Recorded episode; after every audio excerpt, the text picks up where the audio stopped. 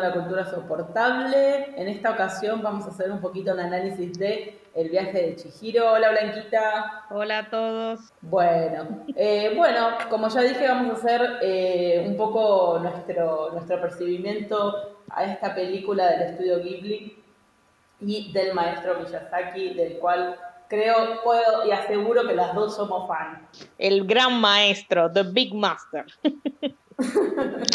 Exactamente. Bueno, en sí la película, eh, a, nivel general primero, ¿qué te, qué, te pareció Blanqui cuando la viste en su momento? Salió en el 2001, así que éramos, era, éramos chiquitos, pero eh, ¿qué te pareció cuando, de manera general, te gustó, te fascinó, te invitó a ver otro mundo? ¿Qué, qué te pareció? A mí me fascinó. Yo la primera vez que la vi, en realidad, yo no la vi en el 2001, yo la vi en el 2004. Por primera vez eh, fui y alquilé el DVD. En esa época todavía se alquilaban DVDs. que uno tenía que desplazarse, digamos. Claro. Alquilé el DVD y la vi. Y bueno, yo soy una persona que a mí me gusta mucho el anime, la cultura japonesa, así que a mí la, animación en sí me gusta. Y era la primera vez que yo encontraba, eh, donde, donde yo estaba, una animación japonesa en DVD. Y fue así, fue por eso que en realidad lo elegí. No fue por... Pero cuando lo vi fue un, un amor a primera vista, digamos. La verdad a mí me fascinó. Me fascinó la historia. Obviamente cuando la vi en el momento, no, no tenía el conocimiento que tengo ahora y obviamente todos los, las diferentes eh, capas que tiene la película para ir entendiendo, no entendí, la verdad entendí, digamos, lo básico de la película pero la verdad que es una película que creo que es hermosa. Creo que toda la familia lo puede disfrutar, pero creo que realmente es una película para un público adulto a nivel de todos los significados que hay, que tú puedes encontrar. Eh, y la animación es excelente, la música, el sonido, y nada, yo la amé. Exacto, para mí es una película que tiene, eh, es como en algún punto, por eso es un clásico, ¿no? Ya me pareció a esta altura. Es como El Principito o Alicia en el País de las Maravillas. Son películas que están destinadas a un público infantil, que uno cuando es chica las puede disfrutar porque no vas a leer toda la subtrama que hay, pero vas a, vas a disfrutarla. Pero apunta también a ese público adulto que por ahí va a entender un poco más. Yo Chihiro siempre cada dos o tres años la vuelvo a ver y entiendo cada vez más cosas a medida que uno va creciendo. Y eh, obviamente para mí, eh, y la volví a ver obviamente para, para, hacer este podcast, para ver los detalles que por ahí la memoria no, no lo retenía, pero realmente es un, como, como decía de, de, Alicia en el País de las Maravillas, ¿no? es un poco así la historia, eh, pero es un gran, me gusta mucho la película porque es una gran metáfora de el paso de, la niñez a la adultez, ¿no? Con esto nos podemos meter de lleno a la película. la cantidad de simbologías que hay, si bien habla de, muchas mitologías japonesas, yo sé que Miyazaki eh, trató de involucrar eh, algunas cosas que, fueron creadas de su propia creación, ¿no? Eh, que no tienen que ver tanto con, con esta mitología, pero él mismo decía en una entrevista que leí que tenía una añoranza por ese viejo Japón, ¿no? La película todo el tiempo tiene una tonalidad que parece una película um, un poco antigua en algún punto, ¿no? Si bien siempre maneja los mismos tonos pasteles y felices de cualquier eh, película de estudio Ghibli, tiene una seriedad y una madurez la película en sí, que uno va viendo como el personaje principal, ¿no? que es esta nena de 12 años que se llama Chihiro, eh, va evolucionando, ¿no? Y los paisajes que tiene y la paleta de colores que usan, siento que corresponden eh, a esta, esta, época de esta época japonesa antigua. Hay una añoranza en toda la película, ¿no? Entonces, toda la película tiene esta tonalidad, ¿no? Esta, esta, gama de, si bien tiene los colores típicos del estudio Ghibli, ¿no? Que son súper felices y todo súper colorido, yo creo que te hacen acordar al viejo Japón, Rob, porque toda la película se desarrolla en lo que sería el countryside de Japón. O sea, en el sentido es como la parte más rural. de Japón. Entonces, desde el principio, para mí, a mi parecer, yo, yo siento que hay colores como un poquito mucho saturados, más saturados en esta película que en las otras del estudio Ghibli, en el sentido que el rojo está muy presente. Hay unos cuantos colores neones recurrentes, hay unos verdes, pero que dorados, eh, que son un poquito más chillones, pero que también tiene que ver porque una gran parte de la trama se maneja dentro de la casa, el onsen, eh, que es la casa de, aguas, digamos. Eh. Entonces, también tiene esos colores, yo creo que un poquito más chillones, y también la, la digamos, en esta película vemos una arquitectura tradicional y no tanto una arquitectura retro como siempre vemos en las otras películas de y vintage que vemos del estudio Ghibli, lo cual yo creo que eso también nos da esa, esa idea de estamos en el, en el antiguo Japón, digamos. Sí, yo creo que el color rojo, eh, Miyazaki siempre lo usa como en la princesa Mononoke, ¿no? Siempre lo usa cuando toca temas, eh, porque la película, como ya dijimos las dos al principio, es adulta. O sea, es una película que toca muchos temas y tiene muchísimas metáforas, no solamente de eh, la ignorancia hacia el viejo Japón, sino obviamente que es el pasaje de, la, de, la, de, la, niñez a la, adultez, entre comillas, o a la adolescencia, ¿no? De, de Chihiro. Y tiene mucha subtrama, ¿no? Porque hasta tratan eh, el tema de, la ecología, de, cómo fueron olvidándose ciertas cosas, ¿no? Y, y, como dice Blanquita, eh, la, película transcurre, eh, digamos, eh, en una casa de baños termales ¿no? de, Japón, que, tiene toda esa, esa, mística, vamos a decir, toda la decoración, todo, obviamente, de, la antigüedad, ¿no? Yo siento que esta película, te digo la verdad, es, yo siento que es como una oda de Miyazaki a el folclore y la mitología japonesa. a mí yo sentí, digamos, ya cuando uno lo ve un poco con el conocimiento, uno siente que realmente, eh, porque están ahí en todo el tiempo, todo el tiempo tú tienes eh, indicios, eh, personajes de la mitología japonesa, y me parece increíble, o sea, creo que te bombardea de tanta información de la mitología japonesa que creo que para el occidente uno se queda como que, oh, todo esto es nuevo, pero creo que para el japonés que vive eso, sobre todo lo que tiene la religión shintoísta, y los que siguen la religión, la religión shintoísta, disculpa, se habrán dado cuenta de todos los pequeños indicios que te tira Miyazaki a todo lo largo eh, de la película. Y ya comenzando con el hecho de que en japonés en, inglés es Spirited Away, ¿verdad? En español es El viaje de Chihiro, que te da un poquito un indicio, pero en japonés la película se llama Chihiro Tosen Kamikakushi, digamos. Y, se traduce literalmente en que Chihiro y Zen escondidas por los dioses o deidades. ¿Entiendes?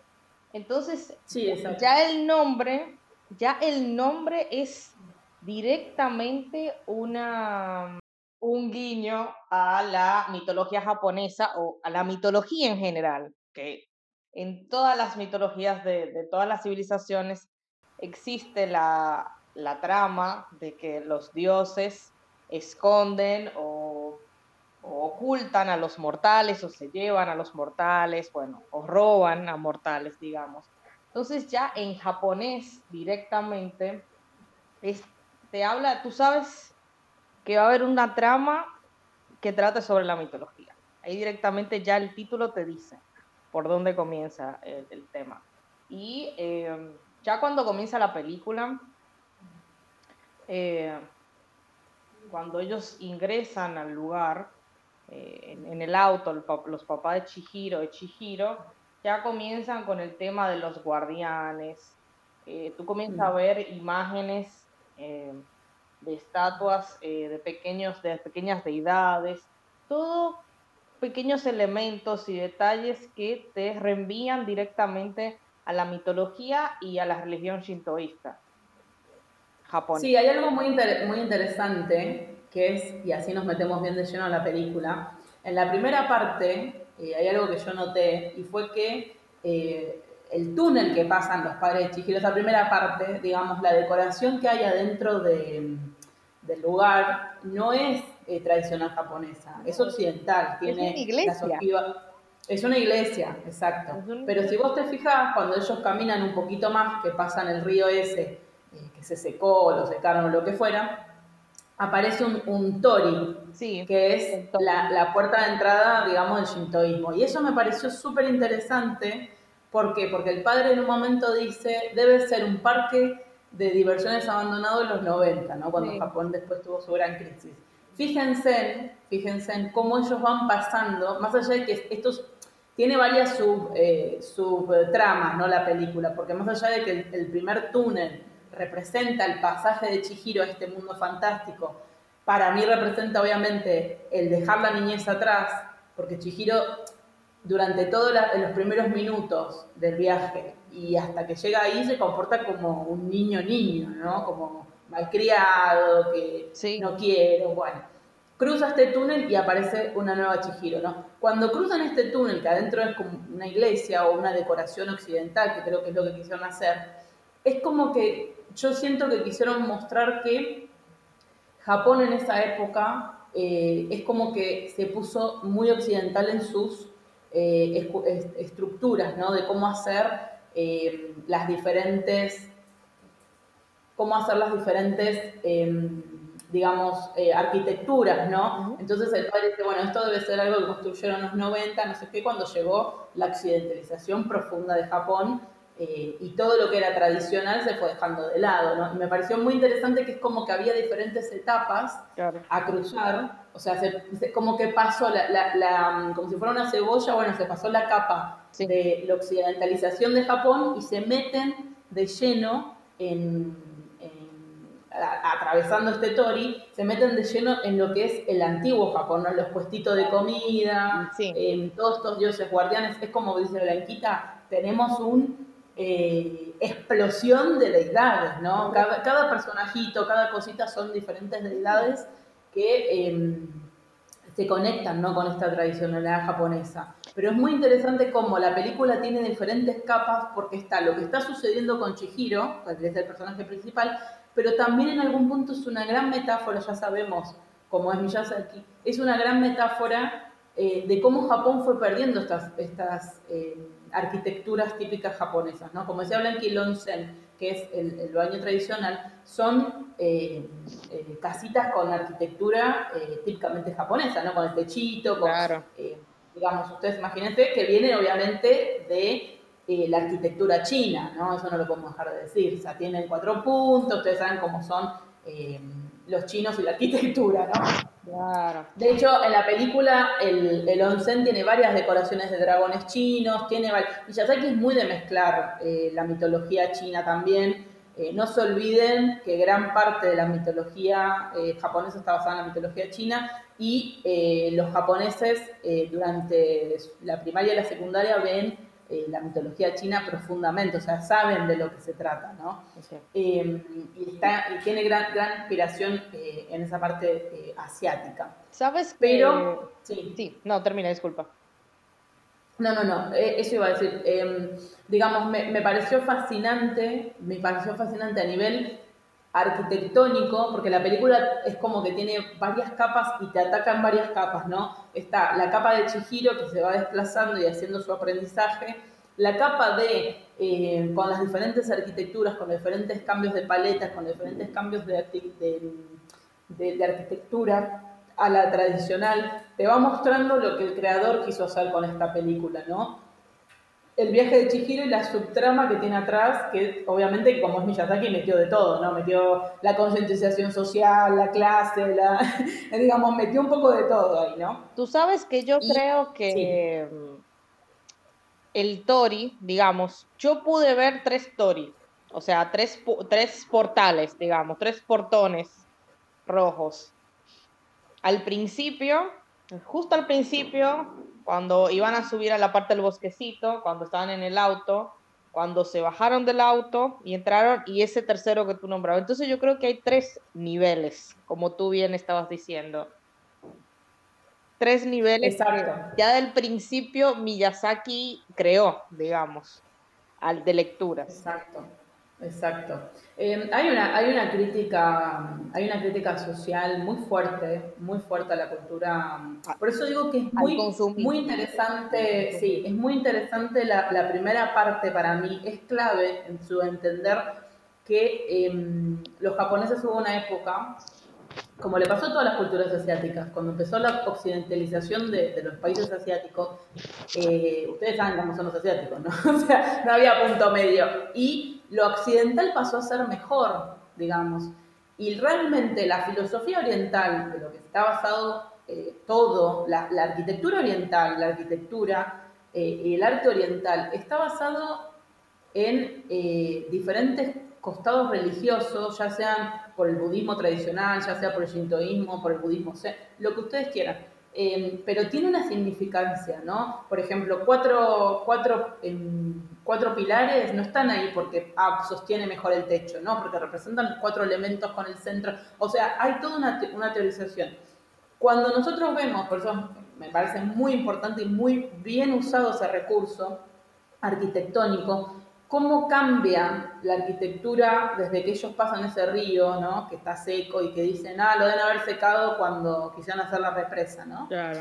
Eh, y vemos y accedemos a este mundo que obviamente eh, el tema de, los padres, ¿no? Que empieza a comer, que es una gran crítica al consumismo. Yo también con el tema de los padres y, convertidos en cerdos, no sé por qué, esto lo, digo yo, no lo leí en ningún lado, pero eh, simbológicamente me pareció a mí que querían mostrar un poco cómo los chicos, ustedes saben cuando unos adolescentes, cómo ven a los padres. Me pareció que era más allá de, obviamente, el, tema de em, manifestar el, consumismo, ¿no? Porque es como el cerdo americano, ¿no? de algún punto de vista que come y bueno. Eh, me parece también que en una especie de subtrama, que Chihiro los, vea, ¿no? Convertidos en en estos cerdos, es como de alguna manera eh, el rechazo que sienten los niños cuando empiezan a entrar en la adolescencia por los padres. Eso lo, sentí yo y digamos, me parece como que obviamente que es un, es un viaje al descubrimiento ¿no? de, de Chihiro. Eh, y, bueno, aquí se encuentra con, este personaje que es Haku, que es este, como, como la parte yojo ¿no? de, de la novela. este, ahí, por ahí un lado leí que, que Miyazaki decía que, bueno, que, él se, que, se puso todo un verano a leer este, novela yojo porque quería llegar a este público, ¿no? De, de algo un poco más amoroso, ¿no? Y aparece este, este, este mago, este aprendiz, que es Haku, eh, que la guía Chihiro. Ustedes fíjense en todas las partes simbológicas, ¿no? Que Chihiro se empieza a sentir invisible. Todas cosas que uno empieza a sentir cuando es adolescente, ¿no? Que se empieza a sentir invisibilizado. Eh, y él le dice, bueno, para pertenecer a este mundo eh, tienes que comer algo, ¿no? Entonces hay como diversas subtramas, y es como decías vos, Blanqui, es un bombardeo constante a, eh, como que uno ve, la trama que está sucediendo y todo atrás, todo lo que va sucediendo también con todos estos personajes que son psicológicos, ¿no? También. Y mm, realmente bueno, después aparece este, este señor que es, sí. Bueno, Rod, tú que estabas justo comentando el tema de, que Haku le da comida a Chihiro para que ella pueda pertenecer y deje de ser invisible y vuelva a tener fuerza, digamos, eh, y que pueda quedarse en el mundo, en el inframundo, digamos es algo que se repite en muchas mitologías, digamos. Es algo que lo sabemos con eh, en la mitología griega, en la mitología japonesa específicamente es em, un recurso que utilizan de una deidad que se llama Izanami, que es una de las deidades, digamos, eh, primarias de, de la religión shintoísta, y donde ella, bueno, ella muere y su compañero eh, la va a buscar al inframundo, recuerda mucho a, ah, Persephone. mitología griega, ¿verdad? Te, te suena, ¿verdad, Ro? Sí, sí. Y eh, ella dice ahí, no, ya yo comí comida del inframundo, no puedo salir. Y es lo mismo que, eh, que ahí Chihiro tiene miedo de que si come se va a transformar y no va a poder irse tampoco, digamos. Qué interesante, interesante, porque además el tema de, que ya lo vamos a ver al final, el tema de Persephone, yo pensé que era que estaba basado en ese mito, entonces no, eso tiene tu propio mito. Pero yo creo que Miyazaki es una persona que ha leído, es, un, es una persona muy culta. Miyazaki uno se da cuenta que es una persona muy culta. Entonces yo creo que él va agarrando los diferentes mitos y, lo interesante de este mito específicamente, que es un mito que también los occidentales pueden identificar. Exacto. Que es más como approachable para el occidental, digamos. Sí, bueno, Miyazaki dice ¿no? en varias entrevistas que yo leí en su momento que él quería hacer, obviamente que él, no, también el estudio Ghibli, digamos, es, este, es, un estudio, es un estudio, sí, que necesita plata. Eh, querían hacer un poco lo que, lo que había hecho Dragon Ball y Sailor Moon en Occidente, ¿no? Bueno, yo también quiero, quiero estar ahí. De hecho, creo que es una de las primeras películas que yo recuerde, como fanática de anime y manga, que que causó esa sensación de que la podía ver todo el mundo. Fíjense que, el estilo, el estilo de, dibujo, pero eso es muy del, estudio Ghibli, ¿no? No son puramente manga, eh, digo puramente anime. O sea, no es el típico dibujito. Es, es, un, es un estilo muchísimo más, em, en algún punto, que el occidental no entiende las expresiones, ¿no? Más allá de diversos chistes internos que pueden ser para eh, los, japoneses. Eh, cuando ustedes ven eh, el dibujo de los dibujos de, de Chihiro, no es, no, piensan los dibujos de Sailor Moon, o sea, no, no tienen la carita cuadrada, a eso me refiero, tiene una carita redondita. De hecho, el diseñador de, arte de, de, Chihiro, digamos, de este viaje de Chihiro, dice que él lo hizo a propósito esto, porque estaban esperando digamos, atraer un público internacional. Ustedes fíjense que, fíjense en eso, que Estudio Ghibli hace más un estilo como tendría, eh, ¿cómo se llama esta nena? Que se hizo muy famosa en Heidi. Tiene un, estilo más heidiano, vamos a decir, de dibujo. Es mucho más amigable al ojo occidental que eh, puramente un dibujo de, de, anime manga como un Evangelio o un Sailor Moon, ¿no? Es para un público un poco más, eh, no digo Disney, pero tampoco es súper tradicional, digamos, anime. Y bueno, y, por eso ganaron el Oscar. Sí, sí, ganaron el Oscar. Queda siendo, se considera una de las mejores películas de todos los tiempos y es la película más taquillera japonesa de todos los tiempos, digamos.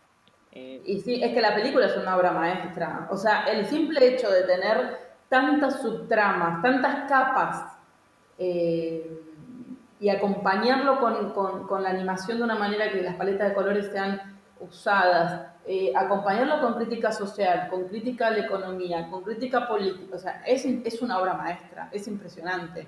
Yo creo que, eh, obviamente que es una obra maestra, para mí siempre la mayor obra maestra de, de, Japón en el sentido de animación va a ser La tumba de las luciérnagas, porque esa película para mí es excelente en todos los sentidos pero es una gran película, la, de Viaje de Chihiro, y tiene mucho que ofrecer a nivel estético. Bueno, Chihiro continúa su viaje, ¿no? Em, y conoce a este que para mí es mi personaje preferido, que es Kamaya, Kamaya, Kamaji. Kamaji, sí. Eh, Kamaji. Que es mi. No sé si, si tiene algún tipo de connotación. Yo no encontré nada de él. Kamaji sí, Kamaji es un yokai. Yokai es lo que significa un monstruo en japonés, o un espíritu, digamos. Ahora no recuerdo bien cuál es el nombre en japonés, pero es, es un estilo de, eh, de araña, digamos. Un estilo de araña. Y sí, está en la mitología. Algo muy interesante de, la mitología japonesa y lo que es el shintoísmo, que es muy grande. Y cada uno de los monstruos, fantasmas, deidades tienen nombre, descripción, atribución y diferentes nombres. Es increíble. Ah, eso compite en directo con el duismo. ¿Qué? Sí, compite. Ellos quieren competir. o sea, yo creo que no sé, no, creo que en Occidente no tenemos idea de lo rico que es el la folclore japonés, de la mitología japonesa y, de las deidades del shintoísmo, o sea, del panteón shintoísta es una locura, es una locura de lo que son los, los yokai, te digo, es hay eh, cientos y cientos de yokai, digamos, es, y cada uno tiene nombre, una descripción específica, una, un tipo de... Nada, es increíble. Y eso fue lo que, el que utilizó Miyazaki aquí. Los fue insertando. Y lo que él hace en esta película es occidentalizarlos un poco, digamos, y volverlos un poco más em, eh, amigables o más digeribles, digamos, para el occidente. Porque no te pone exactamente las facciones o, los trazos que tú te esperarías de este tipo de, de monstruo o entidades si, si, uno se lleva de, de las descripciones japonesas, sino que te lo suaviza un poco, te lo vuelve hasta un poco más cool, ¿me entiendes? Porque Kamaji aquí es un, un, personaje súper cool, con los lentes, con su t-shirt, ¿me entiendes? tiene, tiene un flow y una vibra eh, retro también, digamos. Parece un, hippie casi. Tiene un estilo un poco como hippie, Kamaye. Sí, creo que apelan a la simpatía del personaje, ¿no? A esa manera de, de, coso. Y, bueno, como vos decías, ¿no? El tema del inframundo, también no es casualidad que, que, el viaje de Chihiro, el primer personaje, o sea, más allá de Haku, el primer personaje que conoces como que la base ¿no? de, este, de este mundo, porque es como que el trabajo de, super esclavo ¿no? que tiene, que alimenta de agua, que alimenta de... Y además de que antes en las creencias populares se, pensaba que el agua caliente, digamos, de las termas y todo eso, se consideraba que había un demonio abajo o un monstruo que calentaba, digamos. Entonces también hace como eco a, ese, a esa eh, creencia popular, digamos, que no solamente existe en Japón, que existe en, otros, en otras civilizaciones, en otros países, pero como que ese eco eh, que también puedes encontrar, o sea que también ya esa, es, ese principio tú no puedes ver tantas capas de, diferentes eh, detalles escondidos que es, que es increíble. Sí, por eso, es, tremenda la cantidad de cosas que hay, ¿no? Creo que quiso poner de todos los jugadores. Pero le sale súper bien. le sale súper bien, es una obra magistral y mm, por eso yo digo que Chihiro es un poco como esas grandes obras que es para mirar varias veces y ver cada, cada vez y con el ojo más maduro de ciertas cosas también más cosas, ¿no? Dentro de la película. Bueno, y ahí empieza, ¿no? El tema de que le pide trabajo, que, eh, bueno, va a verla a esta a esta bruja, ¿no? Yubaba, que es un juego de palabras, ¿no? Con, me parece a mí, ¿no? Con el Yamauba, ¿no? De la bruja del bosque. ¿Puede ser? O, ok, me pareció un juego de palabras. Em, ustedes saben que estas brujas em, son este, específicas del bosque porque Japón para, para otro tipo de bruja tiene otro tipo de nombre, pero... Em, y eran mujeres con el pelo largo blanco, o sea, toda la descripción que tiene. Bueno, él igual la exagera, ¿no? A Yubaba, la hace como muy grotesca. Eh, ay, eh, antes que me olvide, aparecen estos personajitos que aparecen en el viaje de Totoro también, que son los Susuwatari, eh, que vi que Miyazaki los creó para, esta obra y para Totoro, que son los, los monstruitos de los Jin, que a mí me encantan. O sea, es que me vuelven locos esos monstruitos. Esos especie de bichito. así que bueno, antes que, me, antes que me olvide de nombrarlos porque son hermosos. Em, y, bueno, ahí pasa una de las cosas más importantes a nivel simbológico de esta película, que eh, Yubaba le retira el nombre y le deja solamente eh, el nombre Zen, ¿no? el kanji Zen.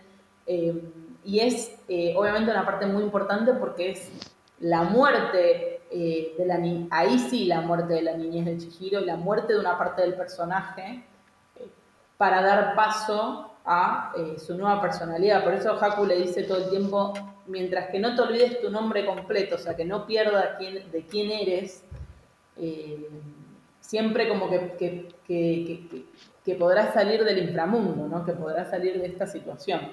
Em, eso tiene mucho mm, que ver con, la, con las creencias más profundas de los japoneses, que se le llama el kotodama, y es que eh, las palabras, es como el, alma de las palabras, el espíritu de las palabras y lo que sería el poder de las palabras. Que eso también viene arraigado del shintoísmo eh, japonés, digamos. Y es que eh, las palabras tienen, tienen poder, tienen fuerza y que mismo ellos en todo lo que son sus, en la parte mágica, en las, en los, en las encantaciones, eh, utilizan las palabras para hacer los amuletos, para hacer los, eh, los hechizos y todo eso, como que para ellos las palabras tienen mucho poder.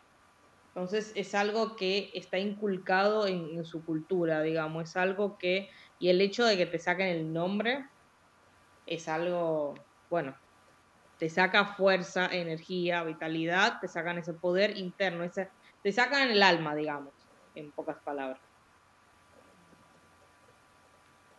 Claro, sí, sí, sí. Sí, sí, yo había mencionado, ¿no? Esa parte más psicológica de, bueno, la muerte de, eh, de, una parte de la personalidad también, ¿no? Como, como dice Miyazaki, ¿no? Que es, una parte muy importante de la película, si no la más importante, que es eh, eh, por eso para mí siempre es como la entrada a la adolescencia, ¿no? Esa doble, hasta eso, ¿no? Hasta esa doble personalidad, que uno no se siente igual. Em, bueno, algo parecido, eh, porque esta película es un poco eso, ¿no? Pero algo parecido le pasa a Alicia en el País de las Maravillas, ¿no? Que, llega a un punto que se empieza a olvidar hasta su propio nombre y, como que necesita volver a saber quién es, ¿no? Pero es, una, es una parte importante. Eh, de la película, en el sentido de que, bueno, Haku le dice, no todo el tiempo, es importante que recuerdes eh, quién eras, ¿no? Porque mm, es como que estos eh, brujos japoneses, eh, digamos, estos, estos magos, estas brujas, es como que tienen el tema del nombre y además los asiáticos eh, el tema de su nombre es como muy importante, no es como, como en Occidente que le ponemos Blue Sky, digamos. es como que... El nombre en Asia y sobre todo eh, para los japoneses tiene, por eso el, el, koto, el kotodama, digamos, eh, tiene fuerza. Por eso es muy interesante cuando ella le dice a Haku, o sea, le, se recuerda el nombre, o es porque el nombre tiene tu identidad. Y en, en la mitología em, japonesa y lo que es en el shintoísmo, los dioses tienen diferentes nombres.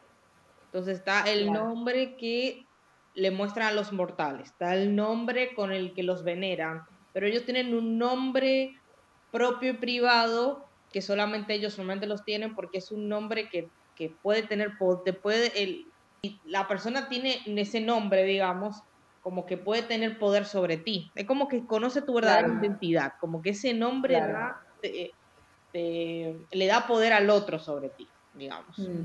Me hace acordar un poco a la, mitología maya, ¿no? Que los mayas tienen la palabra palabra, o sea, la, la, palabra palabra significa soga. Para ellos las palabras eran sogas que uno ata. Sí. Y creo que, uno un poco perdió, ¿no? Esa cosa de que lo que dice y lo que escribe tiene un valor. Pero antes, digamos, eh, las cosas por, su nombre, como digamos, eh, las cosas que tenían su nombre definían, o sea, eso también está en la, la, mitología egipcia, ¿no? Como que vos al definir algo le estabas dando un poder, entiendo que te referís a eso, ¿no? Claro, es como en la, religión del shintoísmo, eh, cuando se creó el mundo, digamos, se creó la tierra, se creó la tierra, digamos, eh, el mundo, y también se creó el mundo de las ideas en paralelo. Es también como en la parte, en la cosmogonía, cristiana, que bueno, se creó el mundo y se creó el verbo, digamos, ¿me entiendes? Como que ese va ese paralelo y creo que eso, eso se repite en varias religiones, si no me equivoco, Ro, tú que estás más en el sí, sí, sí, sí, sí, Es como, como esa idea que nosotros, como tú dices, nosotros lo perdimos, no nos damos cuenta de la, de la importancia que tienen las palabras, eh, lo, y, lo positivo y lo negativo, digamos, mm. en eso. Y es algo que en la cultura asiática está muy inculcado, que nosotros quizás a lo lejos no, lo podemos entender tanto, pero que para ellos es algo muy importante. Y que también... Bueno, también vos fijate Y me parece uno de los momentos más importantes de la película, eh, también eh, leí que Miyazaki también lo dice, que es el momento más importante porque eh, es el momento donde nosotros podemos ver que eh, Chihiro toma esta, esta, situación de lo que va pasando, lo que le va pasando el resto de la película, eh, ella lo enfrenta con una madurez bastante diferente que se vio al principio, ¿no? Y, como todo, como todas las pruebas que le van poniendo, son todos mini pasajes y mini pruebas, eh, a mí me hizo acordar mucho a, la teoría del, del, monomito, ¿no? De que los, los héroes tienen un pasaje, o sea, pasan a un lugar, eh, puede ser como Hércules que hizo las tres, este, las tres pruebas, como Persefone, como diferentes cosas, y Chihiro le van apareciendo diferentes pruebas, ¿no? Que tiene que lavar, que tiene que hacer esto, que tiene que, bueno, ahí aparece un dios de un río, ¿no? Que habla del tema de la contaminación, del tema del consumismo de vuelta. Bueno, entonces el, la deidad esta de este, de este río, ¿no? Bueno, se presenta como, está muy bueno porque es un momento de, conciencia ecológica, ¿no? Que mete Miyazaki. Sí. Y eh, una gran, este, obviamente, digamos, eh, manifestación contra el tema ecológico, ¿no? Em, a mí me llamó la atención, eso no sé si vos lo sabés, pero veo que hay una, una tendencia de los japoneses asociar los ríos con dragones. Sí, porque dentro de la del panteón de ellos, digamos, eh, el dragón, el Ryu, para ellos, que es igual que el, chino, digamos, el tiene estilo y es un dragón es un dragón parecido es un dragón parecido al chino, al dragón japonés, o sea, como el alargado, como el que vemos en la película, digamos. Eh, que no es el dragón europeo para nada y es tiene que es un puede ser un, un dragón medio serpiente digamos como también los hindú que tienen el, el naga digamos siguen con esa mm. misma idea y es un dragón que es de mar que es una deidad acuática a la, a la base el dragón y el de río específicamente se le llama Mizuchi o sea, es como el, en realidad hay un dragón en, las historias del folclore japonés que se le llama Mizuchi, y bueno, quedó ahí que el que, el que Haku, digamos, sería como un Mizuchi, más que nada. Eh, claro. que Haku y este, y este también, que es un, un dios. Pero sí, los dragones japoneses en general están asociados al agua, porque son eh, o dioses, cuando se le llama Ryu, Ryu eh, se considera que es de mar, digamos, más que nada. Por eso el Mizuchi es de río, y bueno, hay otros, por ejemplo, hay una mujer, eh, hay una mujer dragón también, o sea, ellos tienen, la verdad que tienen tantas ramas, o sea, ellos realmente exploraron eso, o sea, ellos, el imaginario que tienen es lo tienen todo anotado, todo escrito, todo, todo desarrollado. Bueno, la, la, mm, la, yo la pasé un poco de largo, ¿no? Pero la parte de, de más allá de que para mí era importante el tema de que le saca el nombre y el pasaje, está lleno también de simbología. Yo hoy cuando miraba veía el decorado, eh, es impresionante la, la cantidad de, de temitas simbológicos cuando, cuando Haku pierde su nombre en algún punto, que es la simbología porque el río lo, lo, secan, ¿no? Es como que para los asiáticos el tema del olvido, o sea, que, que te olviden, que eh, de hecho están sus ceremonias, ¿no? Pero que tus ancestros te olviden, eh, digamos, es tremendo, o sea, que no te recuerden, que no te hagan bien las cosas. Entonces es como esa situación de bueno, mientras que, hablen de mí, yo seguiré existiendo, ¿no? Que tienen un poco todas las fábulas de la antigüedad. Ponen, por ejemplo, cuando, cuando Haku va a atacar a la hermana de, de Yubaba, que es Eniva, lo persiguen unos pajaritos, ¿no? De papel, que eh, son los espíritus em, que acompañan al mago, ¿no? Los shikigami, creo que se pronuncia sí, los así. Shikigami, sí. Que son como los familiares de las brujas, digamos. Nosotros tenemos en Occidente el familiar, que es un gato, un perro, lo que sea. Es como el familiar del mago, digamos, de turno, vamos a decir. Para los que vieron la peli lo que vieron la serie Bleach, me imagino que ahí se, sabrán lo que es el Shikigami. exacto, exacto. El Shikigami, este los, los brujos shintoístas, eso es lo, interesante, por eso aquí hay mucha referencia al shintoísmo, solo son myoji, que también son un poco basado un poco en lo que son los brujos chinos, más o menos, que utilizan ese tipo de hechizos. Y los hechizos, por eso yo decía que es tan importante el tema del poder de las palabras, los hechizos, los hechizos están dibujados, o sea, con papeles, con talismanes que se hacen directamente. Y hay sellos, ¿no? También. Con sellos. Y, mismo Haku, hay varios como hechizos que hace en el momento que te recuerda a lo que es la magia del, shintoísmo de los. Mm. También. Sí. Bueno, también el Shikigami es este, muy, muy parecido a, nuestro, al, al vudú, ¿no? Tiene, tiene que ver, porque el vudú no se olviden que tiene el tema de que los brujos pueden ordenar a diferentes espíritus, diferentes elementos que eh, investiguen una persona, la espíen, eh, muevan cosas, pero, eh, y entiendo que la tradición japonesa es igual, si la persona a la cual el brujo le, manda este shikigami sabe cómo se llama, los puede controlar, ¿no? Y en el vudú es igual, en el vudú en el vudú tradicional africano es igual, si, si la persona a la que querés atacar sabe tu, nombre, sabe qué grupo sos, lo puede usar en tu contra, digamos. Claro, porque son a la base, son dos religiones que son animistas a la base, digamos. Claro, sí, sí. Son dos, porque como son eh, religiones bases, no base en el sentido de básica, sino que son eh, del lugar, digamos, propiamente.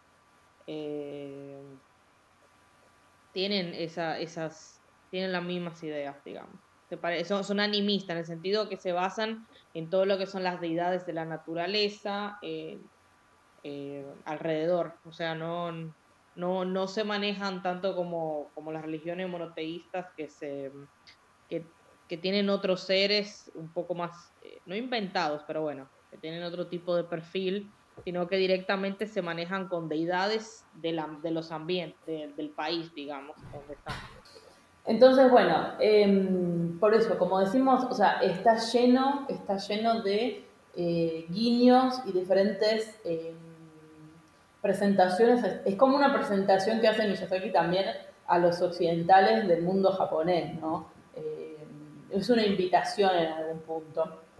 De hecho, está este monstruo que me gusta mucho, el Sin Cara, que por lo que yo averigüé no, no, hay, digamos, no tiene ningún tipo de, lugar en el folclore, pero eh, Miyazaki lo incluyó como este tipo de personajes que eh, tiene la simbología de el daño que puede producir, porque fíjense que la casa esta de, de los baños termales, ¿no? El es una, la gente que está en el lugar es como que está obsesionada con el dinero, obsesionada con las comidas, con la fortuna, bueno.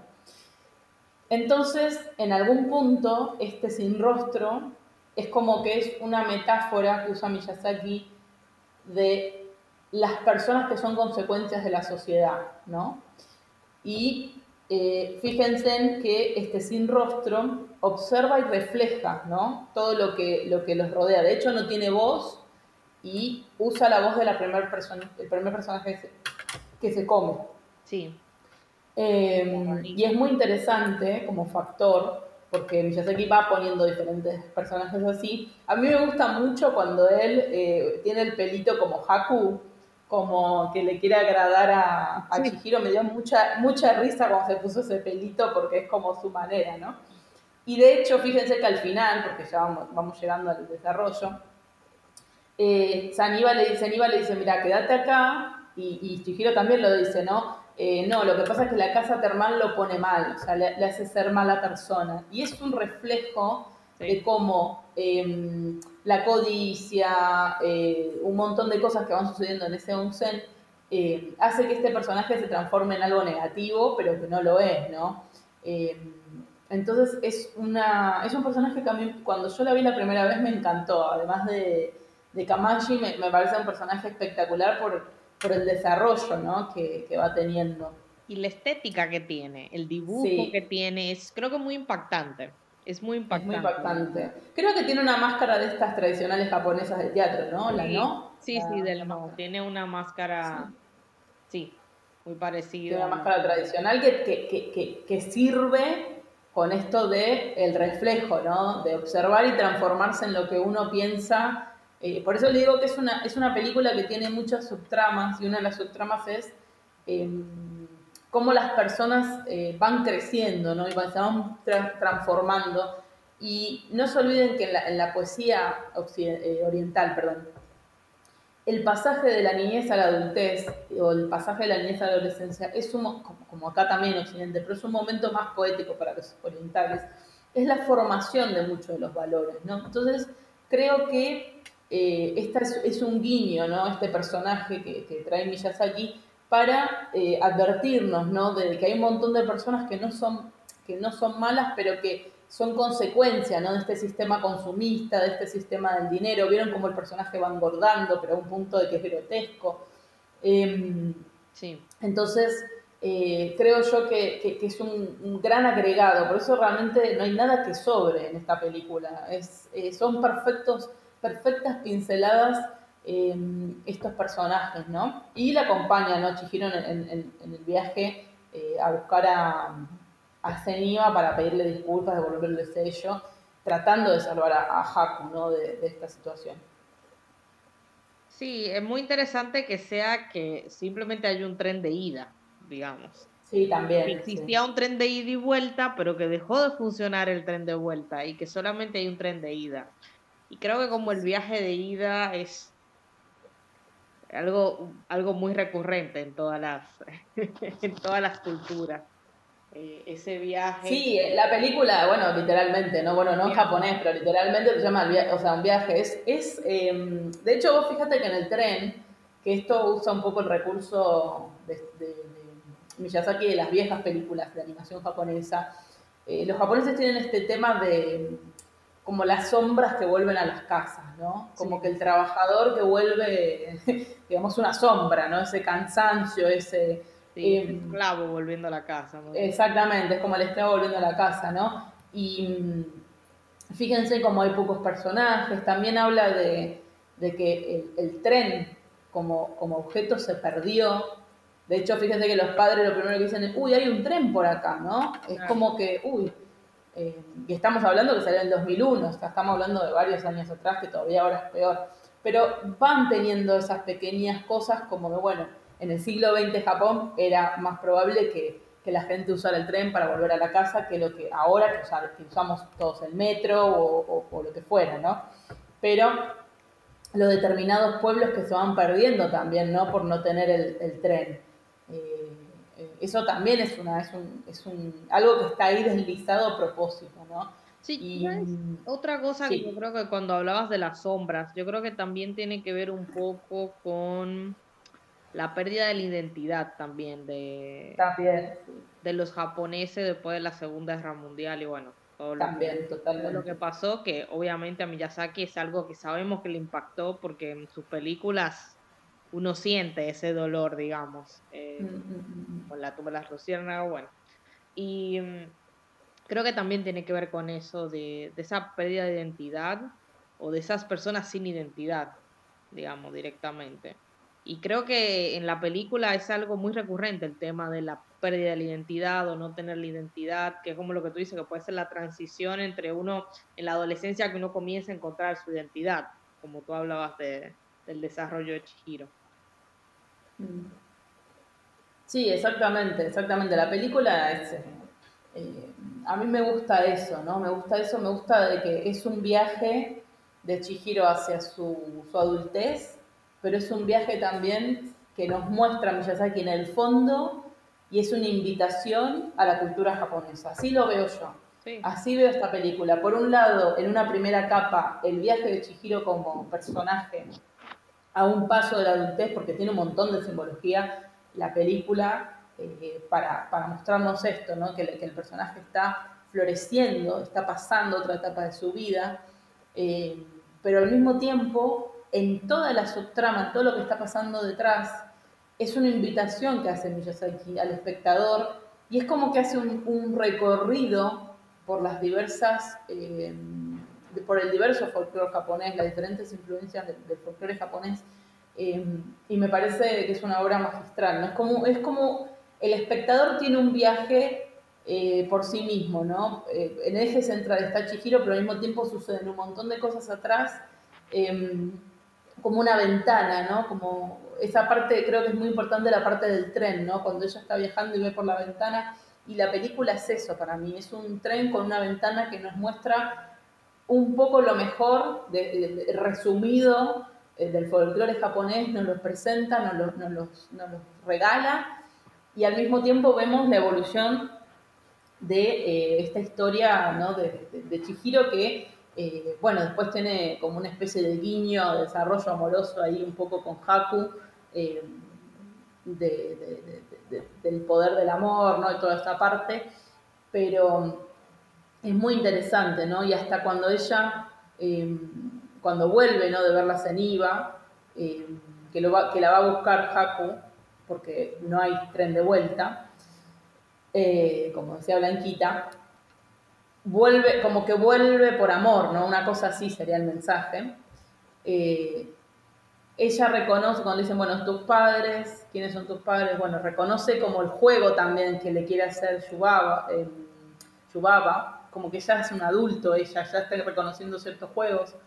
Em, y ahí, bueno, se va, ¿no? Obviamente de este mundo y ahí em, Haku le dice, no mires para atrás un poco a los Persefones, ¿no? No mires para atrás para poder salir del inframundo. Claro, sí. Eh, y los padres que no recuerdan nada. También ahí, ahí hay un pequeño, pequeño guiño y una pequeña este, crítica, como es bien del estudio Ghibli, que los adultos, eh, digamos, pierden a, su niño, ¿no? A su niño interior. Ahí hay, estudios Ghibli siempre tiene ese, ese tema de el niño interior y que los adultos no pueden ver cosas por el niño interior y todo, todo ese desarrollo, ¿no? Pero es muy interesante ver eh, todo este viaje, ¿no? Cómo se nos plantea. Eh, de hecho, em, nos explican un par de reglas que hay en este inframundo, ¿no? Eh, realmente creo que es una gran, gran obra maestra y creo que es como que resumen un poco Eh, todo lo que es Japón, eh, o lo que era Japón en, las creencias en la antigüedad y a lo que estaban conectados, y como vos decís, después de la Segunda Guerra Mundial fue un momento obviamente muy traumático para tanto para la economía como para la identidad japonesa. Yo creo que la película también plantea un poco eso de, eh, bueno, todo esto se perdió, ¿no? Porque, por ejemplo, yo estaba leyendo que los onsen tradicionales quedan muy pocos, porque la gente ahora quiere los spa, el spa occidental no quiere ir más a ese tipo. De hecho, eh, por lo que leí en, algunos, en, algunas, en algunas páginas, los onsen se siguen manteniendo gracias a que van muchos turistas a visitarlos, ¿no? Pero, por ejemplo, el japonés eh, realmente ahora mismo prefiere ir a un spa occidental. O sea, prefiere la, estructura de un spa. Entonces habla un poco de esto, ¿no? De, de, la pérdida de identidad de todos ahí un poco, no solamente de, de Chihiro, sino de eh, Chihiro es una metáfora para decir, bueno, está bien, ahora me llamo Zen, ¿no? Pero no tengo que olvidar quién era y de dónde vine, porque el nombre completo es como que tiene toda su identidad. Y creo que es una gran referencia eh, que hace Miyazaki a Japón en sí, ¿no? Por eso el uso de eh, las arquitecturas que usa, el uso de las paletas que usa, el uso de los personajes, porque... Desde que comienza es una oda a la cultura japonesa a la cultura autóctona japonesa. Sí, sí. Pero es una crítica también. Es una oda, pero es una crítica al mismo tiempo. Yo la, siento, es, para mí es algo crítico también. Sí, sí, sí, obviamente. Eh, es este, pero es, nadie puede negar que, es una película. Eh, es, para mí es eh, una película infantil, pero es madura, o sea, es una película de animación, porque uno, bueno, tiene esa parte en Occidente, ¿no? De siempre pensar, bueno, lo, animado es infantil, pero realmente es una película que si bien la crearon para cierta edad y cierto target, la película, al tener esa madurez y al tener esa, esa visión de, como una obra de arte, ¿no? Que tiene la película, eh, llegó a todo tipo de público, llegó a todo tipo de público. Eh, pero, y nosotros en Occidente ya tenemos obras parecidas como son Alicia en el País de la Maravilla. De hecho, Yubaba me hace acordar un poco a la reina, ¿no? De Alicia en el País de las Maravillas con esta eh, actitud grotesca, como esa cara grotesca. Em, sí, tiene, mucha, tiene muchos elementos occidentales, la verdad. Sí, sí, sí, sí, sí. Eh, así que, pero bueno, realmente creo que es em, eh, una película que, que, nos, que está hecha tanto para los japoneses como para el occidental. Creo que es una película que logra, porque uno puede, digamos, descifrar en todos los animes. Cuando fue el tema de Dragon Ball, que fue, yo siempre hablo de Dragon Ball porque fue el primer gran, gran anime que marcó un antes y después en, Occidente, fue el primero que lo logró, digamos. Em, había todo un mundo ahí. Y si ustedes se fijan bien, en la primera temporada de Dragon Ball se hablan de algunas cosas que en la segunda empiezan a desaparecer y empieza a ser más occidental. Porque temían que el occidental no entiendas, pero en realidad, y lo voy promocionando porque próximamente va a estar el video de Dragon Ball subido eh, de la arqueología de Dragon Ball, no se lo pierdan. Pero realmente van a ver ahí cuando uno analiza la primera parte, realmente es también un viaje. De hecho, es un viaje de unos textos budistas eh, muy, muy antiguos, eh, que tienen varios elementos parecidos a Chihiro por el tema del dragón, por el tema del descubrimiento de la niñez a la adultez. Eh, bueno, hay muchos viajes. ¿Por qué? Porque la mitología china influenció gran parte de la, de la mitología tanto japonesa como, coreana, ¿no? Es un poco la base y los japoneses la, estudian muchísimo eh, en todo lo que es el secundario porque es la base un poco de, las demás, ¿no? Y eh, como decía Blanquita, el tema religioso, obviamente, eh, por eso hasta eso, ¿no? hasta un poco que hablábamos al principio, que el primer, lo primero que vemos es una, una especie de contexto iglesia católica y después pasamos a Shinto. Hasta eso, ¿no? Como que si fuera que los japoneses después de la Segunda Guerra Mundial quisieron alejarse totalmente de quienes eran y eh, involucrarse con Occidente muchísimo más. Yo creo que hasta eso fue en crítica, ¿no? Como, eh, bueno, todo esto es como que tiene varias, eh, varios anillos, ¿no? La película. Bueno, todo esto lo que está más alejado cada vez es más occidentalizado y más ajeno a lo que tiene que ver con la cultura del centro, vamos a decir, del, anillo que es eh, la, la, cultura 100% japonesa, ¿no? No, que es la realidad. Ellos han perdido mucho de, la cultura tradicional. Eh, ya existe ese tema de que, bueno, los, los templos shintoístas van desapareciendo porque ya no tienen eh, adeptos, ya, ya, hay deidades que van desapareciendo, porque si nadie les reza, pierden poder, digamos y van, digamos, desapareciendo de la, de, la conciencia colectiva, digamos, un poco. Y bueno, creo que, que, Miyazaki trató, como tú dices, un poco de, de traer todo esto un poquito de vuelta y presentárselo a Occidente. Y Occidente creo que lo tomó, creo que Occidente no entendió que era la mitología japonesa, me parece. Creo que tomó todo como personajes nuevos, lo cual es muy interesante. Y, y fue lo mismo que pasó con Dragon Ball. Digamos, eh, claro. Cuando uno era pequeño, la verdad, yo, yo simplemente absorbí toda esa información, ¿me entiendes? De Dragon Ball o de todos los, los animes, toda esa información. Nunca lo, lo entendí como algo, bueno, imaginario y nuevo, digamos, que formaba parte de la serie. Nunca hubo un, un rechazo de eso, digamos. Es como que, ah, mira, mira qué interesante.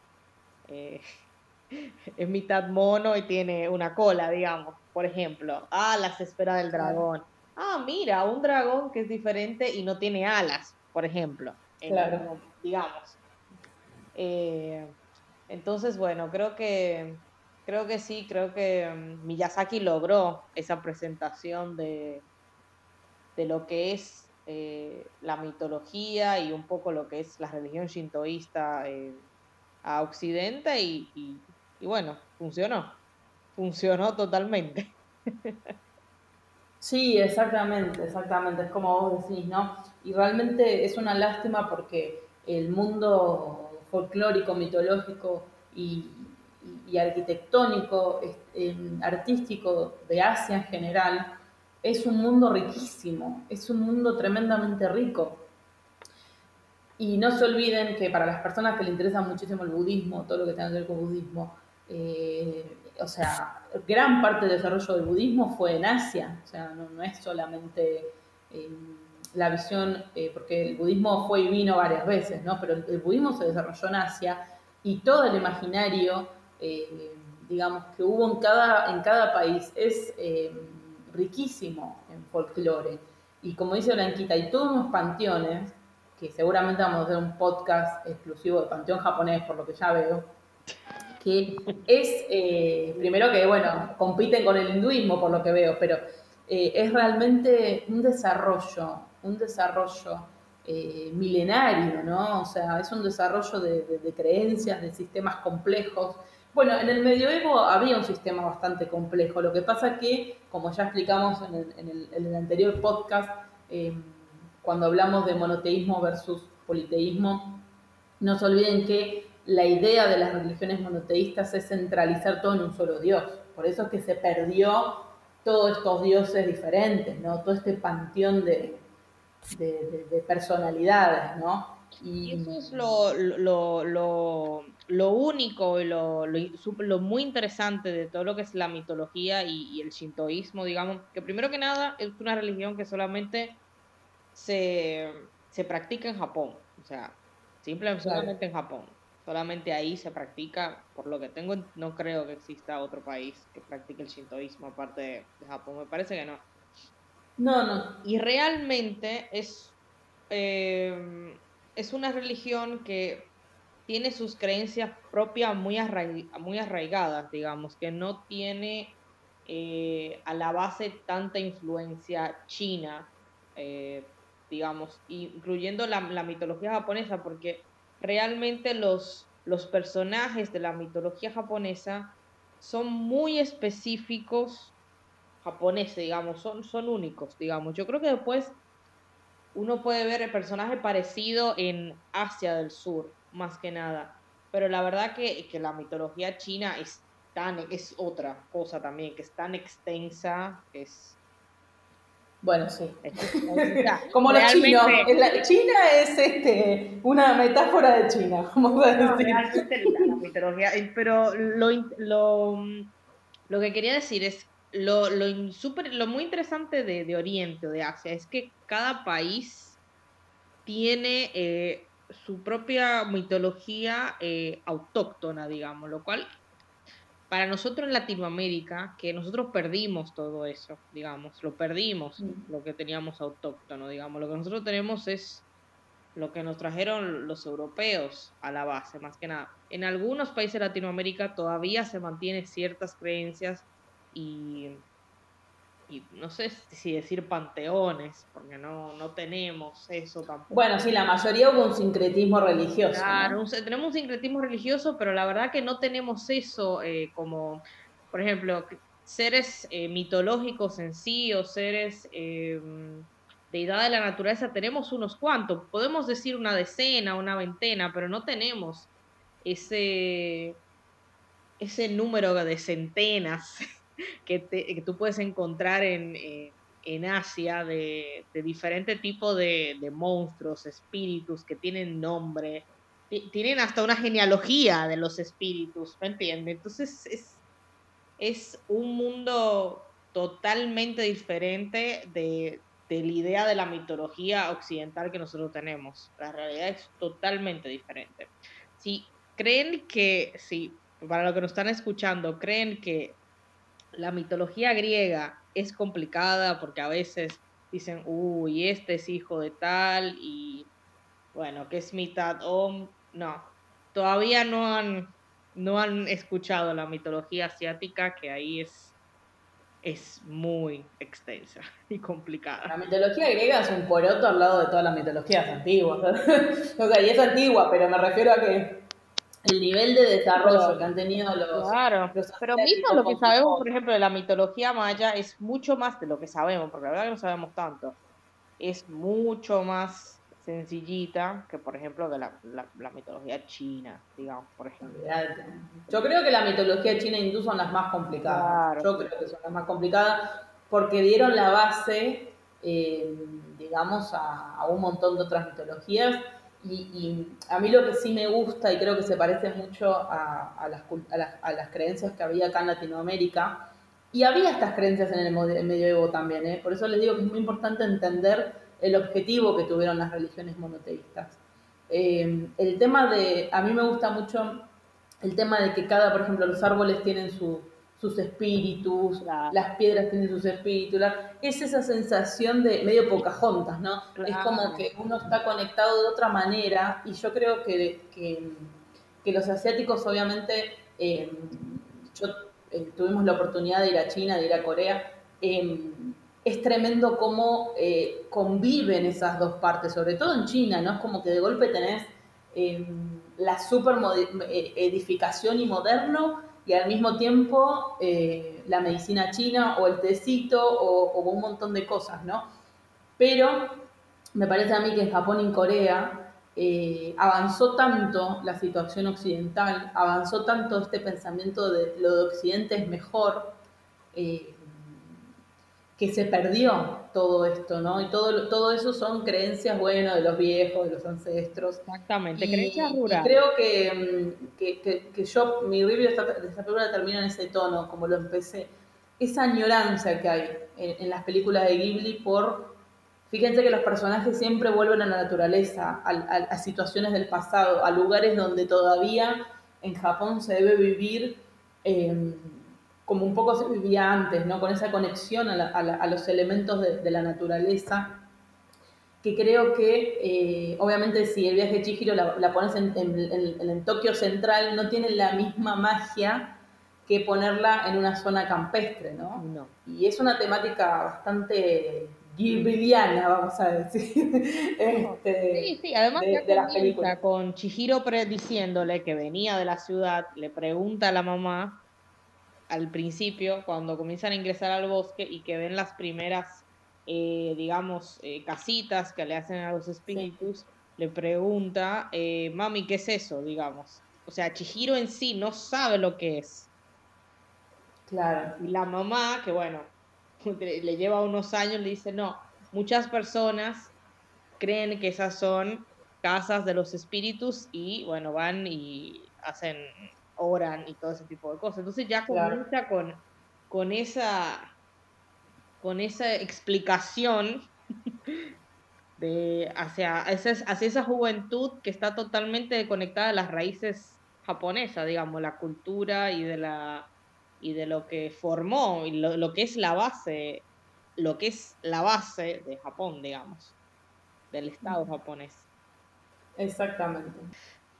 Eh, Sabes, cuando mm, yo estaba hablando, cuando estábamos hablando de el Kotodama, ¿verdad? Y los diferentes niveles, eh, los diferentes nombres que pueden tener de deidades, Haku, cuando, mm, cuando Chihiro le dice, eh, tu verdadero nombre es Kohaku, ¿verdad? Sí. Kohaku. y él dice, sí, mi nombre es Kohaku, y le dice que su nombre es Nigi Hayami Kohako Nushi, ¿verdad? Que ese es su nombre como su nombre completo. Y ahí es otro ejemplo de, de esa tradición eh, japonesa específicamente. Lo, yo traté un poco de cifrar el nombre, Nigi Hayami Kohaku Nushi, digamos. Eh, el Nushi significa directamente que es eh, un lord, digamos, o sea, que es alguien en la jerarquía bastante alto. Kohaku, bueno, que es el nombre. Eh, Kohaku en sí en japonés significa ámbar, pero yo creo que aquí directamente simplemente quería ponerlo como el nombre, digamos, de que se llama Kohaku, digamos. Y Nigi, Nigi Haya es Nigi, significa abundancia. No la palabra Nigi en sí, sino en realidad es que el, lo que sería el kanji, que es un logograma de la, de la escritura china y que después fue importado a Japón, digamos, logograma, eh, significa abundancia y Haya rápido y el mi que es agua. La verdad que yo creo que mucho sentido no tiene a la base, pero en realidad a mí lo que más me llamó la atención es que tenía así el logograma de agua, obviamente porque es un, eh, una deidad acuática, y Nushi que, le da ese estatus, digamos, de adentro de la jerarquía de deidad, digamos, de, de Lord, más que nada. Y sabes, otro, mm, algo que también muy interesante, Kohaku, el nombre de él, el que le dio eh, Yubaba, es Haku, ¿verdad? Y su nombre es Kohaku. Y Chihiro tiene Zen, Zen, digamos. En japonés, como se ve en la película, eh, ella le sacó unas cuantas eh, letras, digamos, al nombre de Chihiro y queda Zen. Ese logograma Zen quedaba. O sea que ella le saca el nombre, pero deja una parte, digamos. O sea, le cambia el nombre, pero sigue siendo su nombre, pero otro tipo de nombre. No sé si, si me explico. Es como una transformación del nombre que tiene.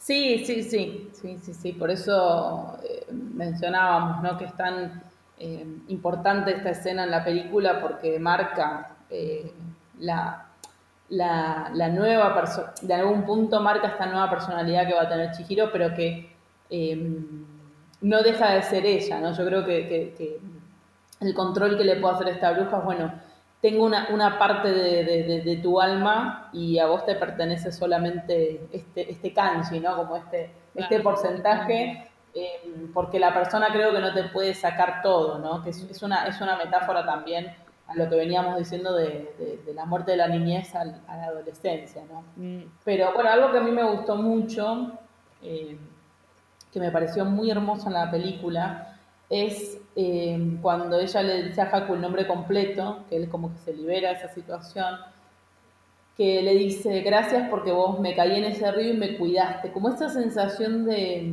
amor, pero amor como con, un, con la naturaleza, ¿no? Como, no sé, me da una sensación muy hermosa de, un amor entre, pero como el humano con la naturaleza, como esa sensación de yo te destruí, pero vos me, cuidaste, ¿no? Claro. Como, esa circunstancia. Del, eso es algo también muy recurrente en la mitología, en las creencias en Japón, de que las personas que sobreviven y que cuando se caen al agua y no se ahogan es porque hubo algún tipo de deidad que los salvó, digamos. Claro. Y que eso también fue... Bueno, los latinos también enseguida decimos, acá me salvó alguien porque... y tú, te, voy a hacer una pregunta, a ver, porque tú consideras, porque esto es un debate entre los fans de El viaje de Chihiro, ¿tú consideras que el amor que plasma la película es un amor romántico o es otro tipo de amor? Mm, para mí tiene eh, para mí tiene dos, visiones, como todo en esta película. Para mí tiene em, la misión simplista, o sea, simple vista. Em, o sea, si soy niña y veo esta película, pienso que eh, es como un primer amor, no pienso que es un amor que se está dando, hay un amor ahí. Lo que yo pienso que, yo eh, pienso que lo que quiso hacer Miyazaki no es tanto el amor, eh, digamos, yojo, nene, nena. O sea, creo que lo que quiso hacer es, como Chihiro se vuelve a encontrar al fin de la película y vuelve ya como Chihiro, digamos, ya es un adulto, con, vamos a ser un adulto. Em, creo que lo que el amor que yo sentí, por eso decía lo de la escena esa, es el amor que en algún punto va a ser parte de Chihiro para siempre, es el amor a la naturaleza y a cuidar de la naturaleza. Yo sentí como esa sensación de que por la descripción que ella hace cuando se cae al río, ¿no? Como que este río la envuelve y fíjate que cuando el, río, eh, al principio que, están, que hablamos, que están lavando ese, ese espíritu maloliente que resulta ser el dios de un río, también la envuelve y la cuida. Claro. Y como yo siento que es ese amor, eh, siento que están las dos cosas porque creo que ya les digo, que Yateki trató de hacer como una trama y una subtrama como una trama simplista y una subtrama más complicada. Pero yo siento que lo más importante es cómo eh, Chihiro es como que, tiene un amor con la naturaleza en algún punto. Yo lo sentía así, como la reconexión de este personaje con la naturaleza y obviamente con su infancia, ¿no? Con su infancia temprana, porque no se acuerda de lo que sucedió en ese momento. Claro. Pero mm, yo siento que es eh, un amor eh, simbológico, un amor que simboliza eh, la reunión, la reunión de ciertas cosas, pero me parece que habla más que nada como el amor que tendríamos que tener, eso es lo que yo sentí, el amor que tendríamos que tener los seres humanos para el cuidado de la naturaleza. Por algo Haku dice que su río, él dejó de existir porque se secó, porque lo desviaron para hacer un dique. Claro. Entonces creo que es muy importante entender eso, entender que eh, Haku no existe, o sea, no, puede existir de vuelta, pero creo que lo que él le dice, como siempre vamos a estar juntos, que vos me recuerdes y todo eso, creo que tiene que ver con el, tema ecológico de el amor que tiene que tener el ser humano por la naturaleza. Yo lo sentía así siento que es una simbología, siento que tiene que ver con eso, no con un amor romántico, romántico, así como pesado, típico eh, japonés, ¿no? Creo que tiene que ver con un amor em, a defender, de hecho, en algún punto podríamos decir que Chihiro es un poco un ecologista, ¿no? Porque está defendiendo todo el tiempo a Haku y todo el tiempo teme que muere, todo el tiempo... Y yo siento que es una gran simbología al ser humano que quiere cuidar al medio ambiente. Yo lo siento así, no sé qué vos pensaste. Bueno, yo, como tú bien dijiste, la primera vez que vi la película, cuando tenía 14 años, eh, lo interpreté como si fuera un amor eh, romántico, digamos, como primer amor romántico. Cuando la volví a ver, y la he visto varias veces, para mí es un amor, que no es, para mí no es un amor romántico, yendo hacia, hacia, hacia lo que tú vas diciendo, pero yo también veo como mm, el tema de em, yo pensando eh, en el hecho de que ella se cayó al agua, como tú dices, él la ayudó y para mí es como el amor que tiene que haber eh, entre, digamos, el japonés y esas deidades, digamos, como ese cariño también, yo lo vi un poco así de que Chihiro es, es como que esa idea de que, como tú dices, que siempre está luchando, tratando de mantener con vida a Haku, y que yo creo que también es ese hecho de tratar de mantener con vida ciertas costumbres, ideas, eh, deidades, si le queremos poner, digamos, creencias, que se van perdiendo, digamos. Así que yo creo que también es... Em, sentí que es un poco esa reconexión de Chihiro con ese, esas creencias o ese, o ese Japón antiguo, no sé, a mí sentí... Es muy simbológico que el agua la recubrió, o sea, como esa sensación de que fue... Claro. Eh, que se, que se cayó al agua en el sentido que el agua la, la recubrió, no estamos hablando de mitologías orientales, todo poético. Porque Es como que la recubrió y la, la, la impregnó, ahí está, la, la, empapó, digamos. Sí, además de que las deidades son deidades protectoras de las eh, de los pueblos, digamos, pero sobre todo de, las montañas, son de las tierras específicamente, sobre todo en Asia, digamos, y es como que si tú no les das amor, no le das cariño, digamos, ellos desaparecen, digamos, dejan de existir, lo que le pasaba a Haku, digamos, y ella al darle de nuevo amor, digamos, o recordarse simplemente su existencia, decirle el nombre, lo liberó en el sentido de que lo volvió a crear en cierto sentido, le dio vida de nuevo. Y creo que para mí eso, eso es más que nada, en mi opinión, como que esa... Sí, hay una sensación de como, como que la impregna, o sea, como que la envuelve Haku cuando... Es como que en algún punto Chihiro se vuelve a encontrar con alguien que forma parte de ella. Una cosa así sentí yo. Como que este Haku siempre formó parte de ella desde chiquita, entonces como que ella se vuelve a reencontrar de eso, ¿no? Que es lo mismo que estás diciendo de que se vuelve a reencontrar con la tradición, ¿no? Claro, porque la verdad que Chihiro la podríamos tomar así como ella como, japonesa, pero también lo podríamos tomar como una generación japonesa, digamos. Claro. O sea, que es realmente con, lo podríamos interpretar de varias maneras a Chihiro, como más, sí, la podemos interpretar de varias maneras. Pero la verdad que eso es un debate fuerte entre los fans de... No sabía, ¿y qué alegan las personas que dicen que es un algo? Eh, hay personas que dicen que es una relación de amor, digamos. Claro, que es algo más amor y por eso están pidiendo siempre, siempre piden eh, una segunda parte de la película. porque quieren una segunda parte con ellos, con ella más adulta, digamos. Y que se casan. No, no sé si se casan, pero bueno hay toda esa situación. No, no, no tiene, me parece que no es el punto de la película. Me parece que. Por eso te digo, es una película que creo que el final causó mucho debate, porque las personas se quedan pensando, bueno, pero Haku va a morir, digamos, Saibaba lo va a matar.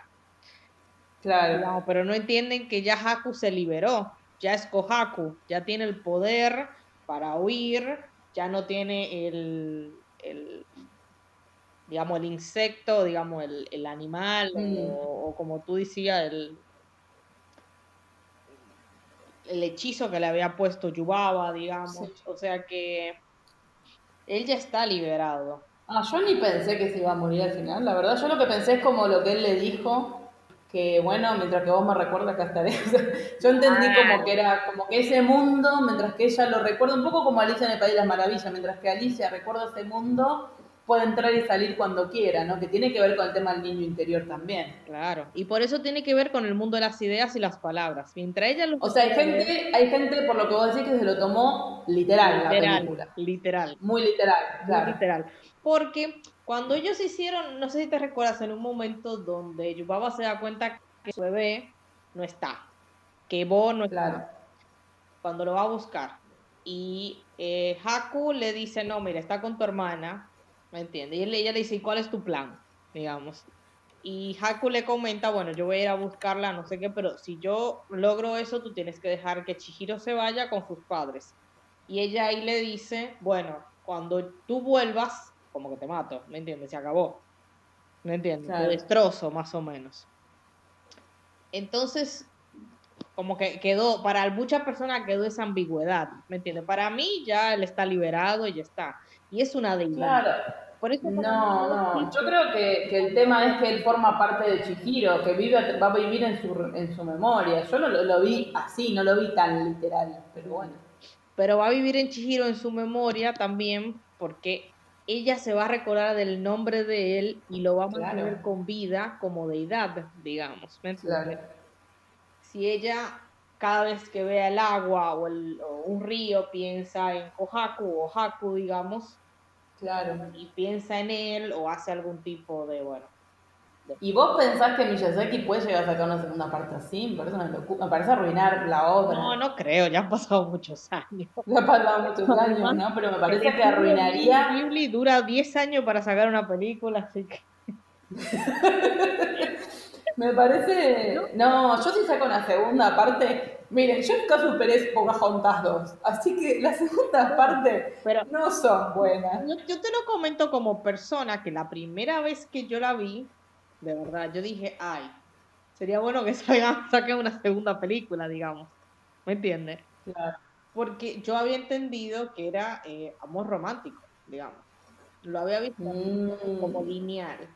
Después cuando lo vi, mucho después, la volví a ver, pero ya, bueno, uno ya es más grande, digamos, tiene otro conocimiento. Pero escúchame, la gente que, que lo pedía en ese momento, o sea, la discusión sigue porque supuestamente esa persona tuvo que haber pasado 10 años para que maduraran, o sigue la discusión. La discusión sigue, claro, porque es una relación que vuelve a ver, o sea, la, la película sigue ahí, sigue siendo un... Claro O sea, hay toda una generación nueva que va a ir a ver la, película Estudio Ghibli y va a ver eh, el viaje de Chihiro. Es una, es una... Bueno, Miyazaki dijo que, que, él quiso hacer una película para eh, nenas de la edad de, de Chihiro. Entonces yo creo que también el elemento de Haku está ahí un poco para atraer a ese público, pero que en realidad él lo usó de manera magistral como una metáfora para muchas cosas, pero es como decíamos, cuando uno es chico, yo también la primera vez que lo vi, dije, bueno, si es algún romance y uno se emociona, pero después cuando lo volvés a ver con un ojo de adulto, va para otro lado, ¿no? pero es como vos decías, como dicen todo, el público siempre se renueva. Exactamente. Pero yo creo, vos, vos de verdad, yo lo que me imagino es una segunda parte que Chihiro es un ecologista o algo así, pero no, eh, creo que sería arruinar la película. Creo que sería arruinar la película porque... Se termina la película, o sea, el final es... No hay más... Porque si no, eh, Carlos Lewis se hubiese dicho, eh, em, vuelve Alicia al País de la Maravilla otra vez. No, es una sola vez porque es el pasaje de la, de la niñez a la adultez. Eso es lo que significa. Alicia tiene parte, ¿eh? Claro, y, y Alicia del País de las Maravillas, que Studio Ghibli siempre lo quiso hacer, ¿eh? y creo que lo metieron acá. Em, habla de eso, de que todo lo que sucede en el otro mundo no tiene sentido, que acá no lo veo tan así, pero no tiene sentido, porque es como que dejas una parte de, la infancia, ¿no? Es, esa situación. Eh, miren la película esta, ¿cómo era? Internamente o algo así de Disney, que trata ese tema también de cuando uno deja de ser chico, que se pierde el mundo de las boberías, se pierde el mundo de muchas cosas, ya lo, da. Por eso digo que en algún punto eh, para mí es todo un gran, eh, una gran, gran, gran, digamos, simbolismo del pasaje de, un nene a, a, una adultez, ¿no? Y, y, los elementos de la niñez, los elementos de la niñez que van a acompañar a ese adulto, porque uno como latino también tenemos muchas tradiciones, o, poner los asiáticos, que tiene que ver con, bueno, mi abuela me dijo que en la luna creciente me corta el pelo, y eso forma parte de tu adultez. Mm. Y uno se lo trata de transmitir a sus hijos, pero ya no sirve porque ahora está la computadora, están un montón de cosas, eh, hay otras cosas, ¿no? Pero yo creo que esa es la metáfora también, que dentro de Chihiro va a estar eso porque forma parte de su niñez, forma parte de cómo se crió, que es algo recurrente en el estudio Ghibli, no es algo nuevo, es algo recurrente que él siempre pone el tema de eh, la niñez y, que los niños descubren la, mitología japonesa, vamos a decir, ¿no? Porque creo que él tiene una preocupación con respecto a eso, eh, digamos, con el tema de que los niños no, recuerden más eh, lo, que, lo que era la cultura japonesa tradicional, ya lo dijimos varias veces. Eh, pero me parece a mí que tomarla tan lineal y decir, che, dame una segunda parte, no, obviamente yo te estoy diciendo opiniones occidentales. No, por eso te digo, por eso, no, no, no. Me, me, resulta fascinante porque no lo hubiese pensado nunca, nunca pensé. La vi, que los vi hace poco, por eso mismo, cuando estaba volviendo a ver la película y todo eso, bueno. Y bueno. No, no, además chicos, ya les dije, Pocahontas 2 nos enseñó a no pedir segundas partes de nada, chicos, no pidan segunda parte de nada, porque no, es puede ser peor. Que, que como comienza, cierra, o sea, es cerrada. Sí, sí tiene, además es excelente el fin que tiene, es excelente. Lo que pasa, Ro, es que si tú, lamentándolo mucho, si tú no entiendes los diferentes layers que hay en la película, tú no le, lo cierras totalmente, eso es lo que te quiero decir. Es una película que, bueno, no, bueno, se terminó, si tú lo ves de un ojo infantil, digamos, se terminó ahí, pero ya cuando tú lo ves como adulto, otro significado y realmente está cerrado, digamos, a nivel adulto. Claro, sí, sí, sí. Pero como niño, tú dices, bueno, o sea, un, tú puedes interpretar otras cosas. Claro, exactamente. Así que, bueno, esto ha sido nuestro análisis de, de Chihiro nuestro humilde análisis. Y bueno, esperemos que les haya gustado. Pueden dejar en la caja de comentarios qué futuras películas les gustaría. Con esto vamos a dar inicio un poco, nos vamos a mudar un poco al mundo oriental. Vamos a empezar a hacer un poco de misterios y de películas orientales. Y bueno, los esperamos el jueves que viene eh, con otro jueves de misterios y el domingo que viene con algún otro, algún otro review. Eh, yo me despido, la saludo Blanquita. Nos vemos. Adiós y bueno, espero que, que les haya gustado. Un saludo. Bye bye.